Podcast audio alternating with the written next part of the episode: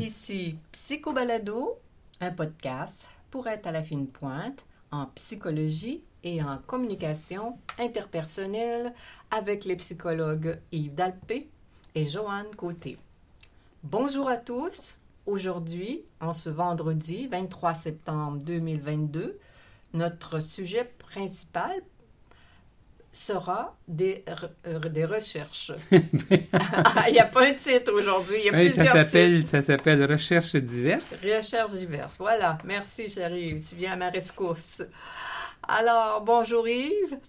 On, on s'attaque à notre première recherche. Le titre est On sous-estime le désir des critiques constructives. Bon, Bon, qu'est-ce que ça veut dire Oui. tout ça, les critiques? j'aime euh, bien, t'intriguer. Est-ce Oui. que, est-ce que, est-ce que t'aimes ça avoir des critiques, toi, Joanne? Constructives, oui. D'accord. Alors, un article, un article qui a été euh, publié dans Journal of Personality and Social Psychology. oui. Euh, J'ai trouvé ça intéressant. On a, euh, on a réalisé que de façon consistante, les gens sous-estiment le désir d'autrui de recevoir des critiques constructives. Et puis, euh, donc, euh, c'est euh, c'est une bonne idée d'en donner. Bon, alors, dans, dans un, projet pilote aux États-Unis, les chercheurs ont, ont réalisé que sur 155 participants, seulement 4 ont osé dire à une personne qui était supposément en train de présenter euh, un, un sondage, si tu veux, il était devant ces 155 participants-là dans un groupe. Et puis, c'est une femme qui donnait un, Mhm. un exposé pour avoir, recevoir, un- pour faire un sondage sur un produit X. Mhm. OK? Et puis, or, elle avait de la nourriture dans la figure Oh my God! ou encore du rouge à lèvres, dépendant là, de, Ouais. des situations. Et puis seulement 4 sur les 155 Ont personnes osé lui ont osé euh, lui dire. Il y a- alors, il y a eu plusieurs recherches de ce genre-là qui ont été faites. Puis on s'est rendu compte que la plupart des gens sous-estimaient le désir de- des personnes de, de savoir ce qui en est, parce que on dit bien que euh, ça amène la personne à être plus constructive dans ses présentations, alors que ce soit euh, physique ou Mhm. autre chose. Si Quel la que soit personne- le sujet. ouais. Oui, si la personne est mise au courant, elle peut, euh, Elle peut donc réagir. donner- réagir puis donner un meilleur euh, rendement. Ben oui, c'est ça. Alors, euh, c'est pas tout le monde qui est très brave, hein? Là, c'est quatre personnes sur euh, au-delà de 100 personnes, là, c'est... c'est curieux, hein? C'est comme si l'autorité, ça impressionnait les gens, puis les gens étaient figés, comme s'il n'y avait pas la permission de, de d'exprimer le, le- le bon sens, en tout cas. Tu penses que c'est une question d'autorité, toi? Peut-être. Je serais portée, oui. si- Peut-être que les gens voient ça comme de l'impolitesse. Peut-être que les gens... euh, Oui. en tout cas, à suivre. Deuxième recherche, les histoires heureuses. Oh, ça, j'aime ça. J'y ai bien pensé. Euh, c'est, c'est intéressant, ça aussi. Alors, le fait d'écouter des histoires heureuses, euh, ça euh, donne le, le, le sentiment d'être plus proche de la personne qui raconte l'histoire euh, heureuse. Euh, et puis même euh, on a mesuré la synchronicité de- du cerveau entre la personne qui écoute et la personne qui s'exprime. Hmm. Alors, c'est une recherche bien sérieuse qui a été faite sur cette question-là, qui est parue dans la revue Neuro. On s'est rendu compte que, autrement dit, une personne qui rapporte une histoire heureuse versus une personne qui rapporte une histoire malheureuse, eh bien, euh, elle a plus de succès euh, vis-à-vis de ses interlocuteurs. C'est une recherche qui a été faite en Chine, entre autres, et puis on demandait aux participants de visionner une vidéo. OK, la moitié, mettons la moitié des participants Mhm. visionnaient une vidéo, puis après avait le- la, le- le- le- la mission, si tu veux, de Mhm. communiquer l'essentiel du vidéo au- à la- à l'autre moitié des, Mhm. des participants. Et puis, euh, c'est comme ça qu'on a réalisé que ceux qui rapportaient des histoires heureuses, ça avait été bien identifié, là. Il y Mhm. avait des histoires heureuses, puis d'autres Mhm. vidéos avec des histoires malheureuses. Alors, ceux qui, qui rapportaient ce qui avait été vécu euh, en termes d'histoires heureuses dans ces vidéos-là, eh bien, ça faisait que ceux qui écoutaient, là, ils retenaient plus, l'information. retenaient plus l'information, et puis euh, ils se sentaient plus proches euh, de, L'individu. qui, qui exprimait, qui, qui rapportait l'histoire heureuse. C'est drôle, pareil, hein? Ah oui, c'est Oui. intéressant, Oui. ça. Oui, puis ça- a été mesuré de avec des électroencéphalogrammes. C'était pas juste une question de, de- de feeling aussi, là. Mais non, j'imagine Oui. qu'au niveau Oui. de- des instruments, il y a- Oui. ils, ont, ils ont fait ce qu'il fallait pour euh, C'est drôle pareil, hein? Oui. Alors, à la fois, il se rappelait mieux de ce qui avait été dit, puis à la fois, il se sentait plus proche de celui qui avait rapporté. Ben, c'est encourageant sur la nature humaine. On va le dire comme ça, là, que la personne, le politicien ou les dirigeants politiques qui, sont, qui nous racontent des histoires heureuses ou qui mènent un pays de manière heureuse, les gens vont être plus près. Alors, euh, bravo. Bravo l'humanité. Bon. T'as le, sens du politique, Joanne? Ben, c'est tellement important. Alors, euh, l'autre recherche s'appelle l'effet, l'effet, dis-je, nocebo. Moi, là. je connais placebo, mais là, nocebo, euh, nocé. Je ne Nocé. sais pas. Quand j'ai lu cette recherche-là, j'avais hâte de t'en parler. Je savais que tu serais intrigué. puis je me suis retenu, hein? pour pas t'en parler avant aujourd'hui. que oui. parce que je l'ai découvert moi aussi en, en lisant cet article qui est paru dans JAMA Network Open. Ah. Alors, qu'est-ce que c'est l'effet nocebo? Eh bien, c'est un effet, c'est le fait, c'est le fait de ressentir des symptômes indésirables quand on prend un, un médicament, par exemple, alors que on prend un placebo qui n'est pas Non. supposé. Non, non. Qu'est-ce que le cerveau est puissant. Oui, c'est ça. Alors donc, euh, on a fait euh, évidemment euh, des recherches là-dessus. Et puis, euh, de- de- on avait ici une recherche sur 22 800 personnes qui avaient euh, reçu le, qui- au sujet du vaccin de, de la COVID. Ouais. Alors là, on avait expliqué qu'ils ils recevraient, ils, vivraient tel effet Tel euh, indésirable, si ouais. tu veux, suite euh, au vaccin. Et puis, à, à 22 578 autres, on a, on a injecté un placebo en leur faisant croire qu'on leur donnait le vaccin contre la COVID. Non. Et puis, parmi ceux-là, 35% ont rapporté les effets indésirables du vaccin, supposément. Ah bon, euh, c'est quand même un bon score. Je- mon imaginaire avait pensé que ça aurait été plus élevé que C'est ça. 35 À peu près un tiers. Disons, un, Un tiers, tiers. des gens ont quand même... euh, eu l'effet nocebo. Ah, c'est c'est- c'est- Intéressant, hein? C'est intéressant, certain. Alors, la morale de cette histoire, on peut faire à croire à 33% du monde à peu près euh, Bien des choses. bien des choses. oui. Alors, l'autre recherche s'intitule Les selfies mentaux. Selfie mentaux. Ça, c'est- Selfies mentaux. ça, C'est intriguant, ça, hein? là? Oui, c'est comme d'habitude, tu sais, Oui. susciter chez moi bien la curiosité, Ben, l'interrogation. Oui. Ben, ça aussi, euh, je connaissais pas ça, moi, là. Alors, on découvre. On découvre. Toute la hein? gang Oui, ensemble. C'est ça. Alors, un selfie mental, qu'est-ce que c'est? C'est. euh, bon. Euh, L'image mentale qu'on se fait de nous-mêmes euh, euh, serait. c'est- En fait, c'est l'image mentale qu'on se fait de nous-mêmes. Mhm. On peut L'identité qu'on pense qu'on façon- a. façon-. L'effet qu'on fait sur les autres. L'effet qu'on pense qu'on exerce Ouais. sur autrui. Oui, justement. Alors, ce- cet effet-là euh, euh, n'est pas vécu de la même façon selon le type de personnalité Mhm. qu'on pense avoir. Alors, c'est une recherche là, qui a été faite dans, qui a été publiée dans Psychological Science. Mhm.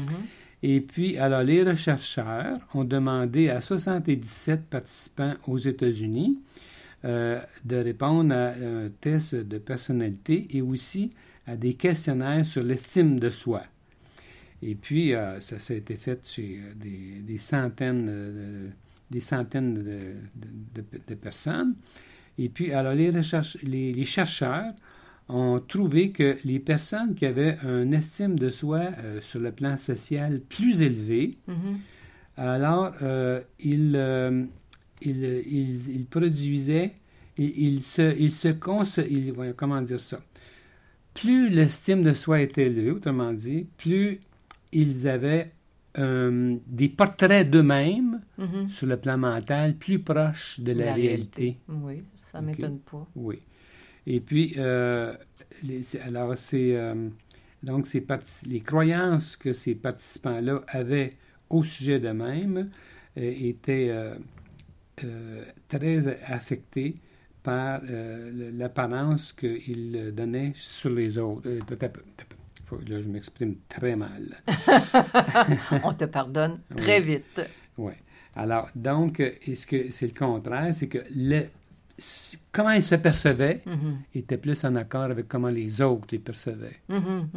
Parce que, Autrement dit, une bonne estime de soi au niveau, de, au niveau social, les gens qui ont une bonne estime d'eux, euh, ils sont plus près de la réalité de ce, de ce qu'ils sont comme individus, puis que de comme la manière dont les autrui les, les perçoivent aussi. oui, c'est ça. Alors, euh, oui. c'est comme s'il y avait une, une plus grande euh, intelligence émotionnelle. On, Oui, on pourrait dire comme ça, c'est intéressant. de, de- Oui. d'eux autres. Et Oui. puis, ça concorde, il n'y a pas de surprise sur... euh, Oui.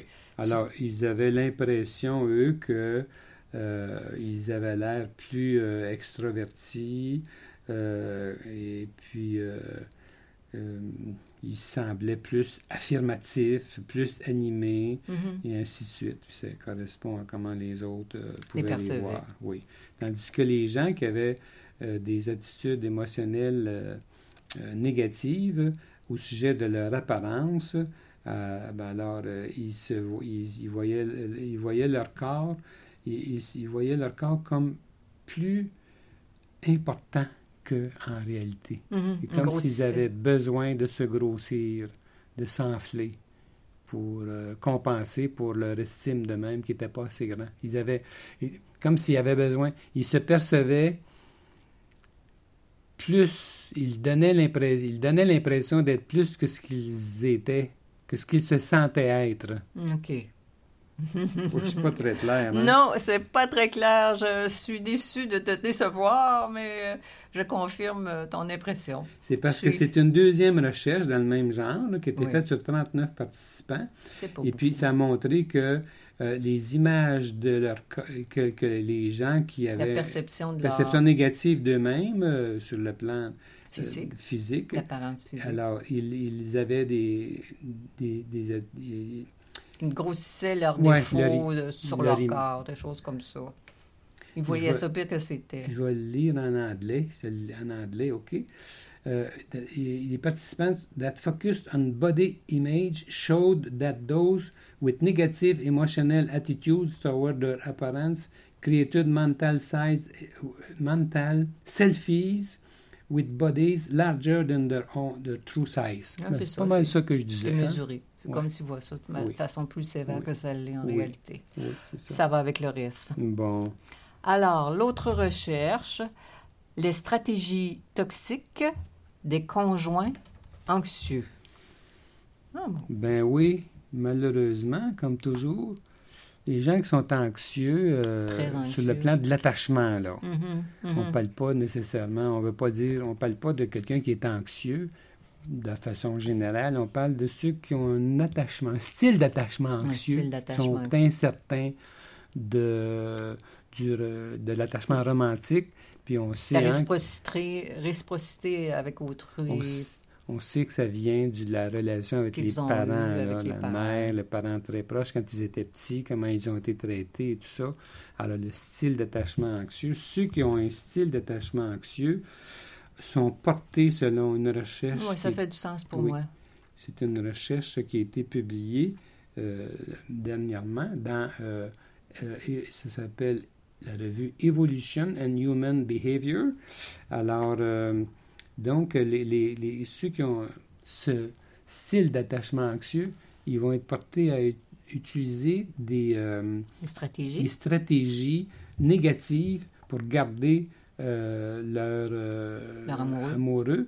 Sais, par exemple, je sais pas, moi, rendre l'autre jaloux en Et parlant. c'est exactement ça que je pensais. C'est drôle, tu le lis dans mon bonne. cerveau.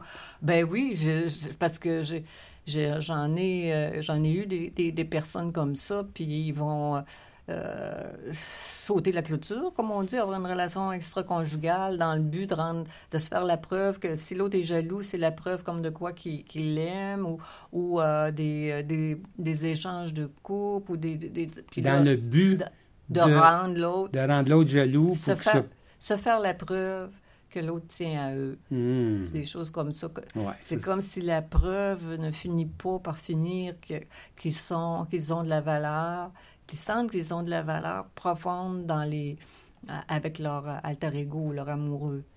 Et on peut étendre aussi que c'est pas juste avec les amoureux, là, que ce- cette quête de confirmation euh, est généralisée dans, une, dans un sens. Puis ce qui est dommage, en plus de pas être... euh, en plus de pas... euh, Avoir des stratégies pas- non toxiques. ouais. Ce qui est plus dommage, c'est qu'en faisant ça, Ben, ils se font la preuve. c'est exactement ça. C'est comme un cercle vicieux. Ils deviennent encore plus anxieux. Exact, Et donc, exact, euh, exact. Ben, J'avais une cliente, euh, elle parlait des ex de son, son conjoint. Il était ami avec je sais pas combien d'ex, puis qu'il il allait manger avec. Puis là, elle, elle, ne pouvait pas dire non, tu fais pas ça, ça, ça, ça- ça m'inquiète euh, pour différentes raisons. Euh, elle lui donnait la permission. Et là, à chaque fois qu'il y avait un événement de ce genre-là où euh, Hmm. elle était portée à surveiller euh, les mails, les textos pour, pour que ça arrive. Pour, pas- Alors, elle se donnait, c'est comme ça, en disant oui à ça, Elle, elle se, se, se, se met dans un état d'anxiété, de peur, etc.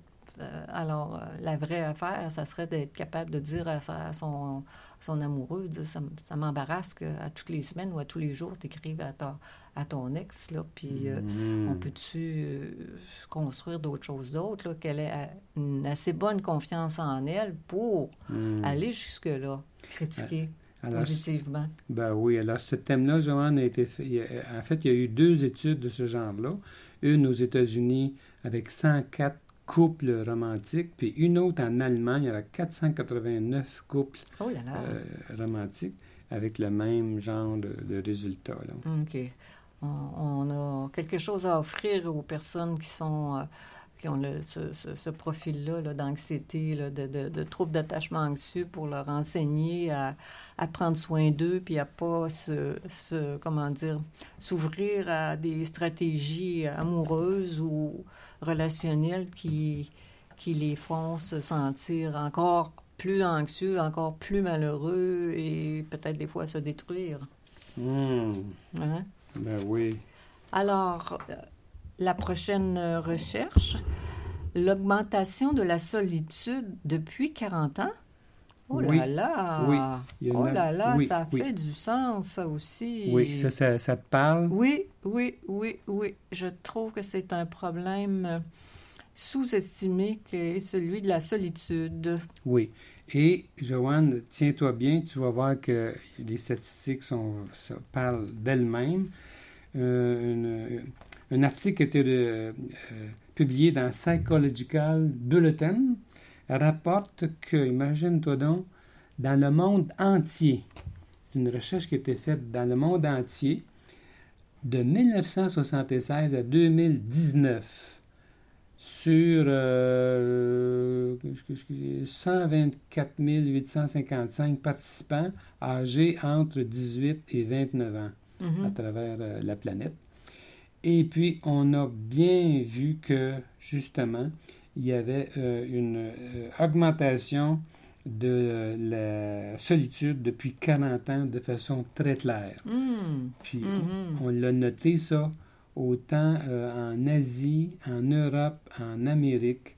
Et euh, c'est euh, très clair. Puis, il y a comme eu une augmentation encore plus frappante depuis l'an 2000. En 2000, ah oui. Et puis, on fait un lien avec l'apparition d'Internet. Ah, ça, ça a du bon sens. Les gens qui passent leur temps sur euh, le- leur tablette, le téléphone, euh, qui écoutent des films ou qui écoutent, qui sont sur des sites de, de, de, dialogue, etc. Là, puis, au lieu, j'appelle ça de voir, c'est- une manière de rester en contact avec les personnes, mais souvent, les gens, ils, ils, sont pas avec le vrai monde euh, devant eux. Là, c'est pas comme un vrai contact avec des gens avec qui tu t'interagis, tu échanges, tu t'amuses, tu, tu, fais des choses de manière concrète là pour euh, euh pas se sentir euh, tout seul dans la vie là après 40 ans? C'est paradoxal hein, parce que ça rapproche les contacts dans un sens rapproche. Ça donne. Mais oui, ça, ça donne, ça répond à un besoin, mais c'est faux de penser que ça répond aux besoins de solitude comme les humains aiment l'avoir. On a besoin de vraies interactions. De, de chaleureuses. Mm. Ça, ça, peut ça peut répondre, j'appelle ça, c'est comme des bijoux. Il y a des bijoux euh, euh qui sont pas chers, moyennement chers, puis chers. Puis chaque, chaque, chaque, catégorie répond à un besoin, il y a, il y a un sens particulier. Mais, on a, mais, je pense que foncièrement, on a besoin d'un vrai contact interpersonnel. Oui qui est significatif. On est fait comme ça, notre cerveau est fait Ah, comme oui, ça. J'ai vu dernièrement quelque part une recherche allant dans ce sens-là pour l'apprentissage des enfants. Oui. Euh, Ça me vient spontanément, là, j'ai pas les coordonnées, là. Mais euh, on disait que euh, pour retenir ce qui est enseigné à, à l'école, Oui. il faut que l'enfant soit en contact avec des vraies personnes. Si tu fais juste lire, ça reste plus théorique. Ça- L'enfant n'apprend pas autant. Si tu fais juste voir ça sur une tablette, ça ça pas... Ça pas la, pour la- oui, c'est ça. L'apprentissage de quelque nature que ce soit, c'est comme si le cerveau n'était pas assez attentif pour y donner du sens. Alors, on a besoin d'un vrai contact pour que... Toutes sortes d'apprentissages. oui, que... Toutes sortes d'apprentissages, euh, y compris euh, parce que la solitude, c'est qu'on se fait la preuve qu'on plaît, qu'on a de la valeur, qu'on est capable d'établir des, des contacts chaleureux et de les maintenir.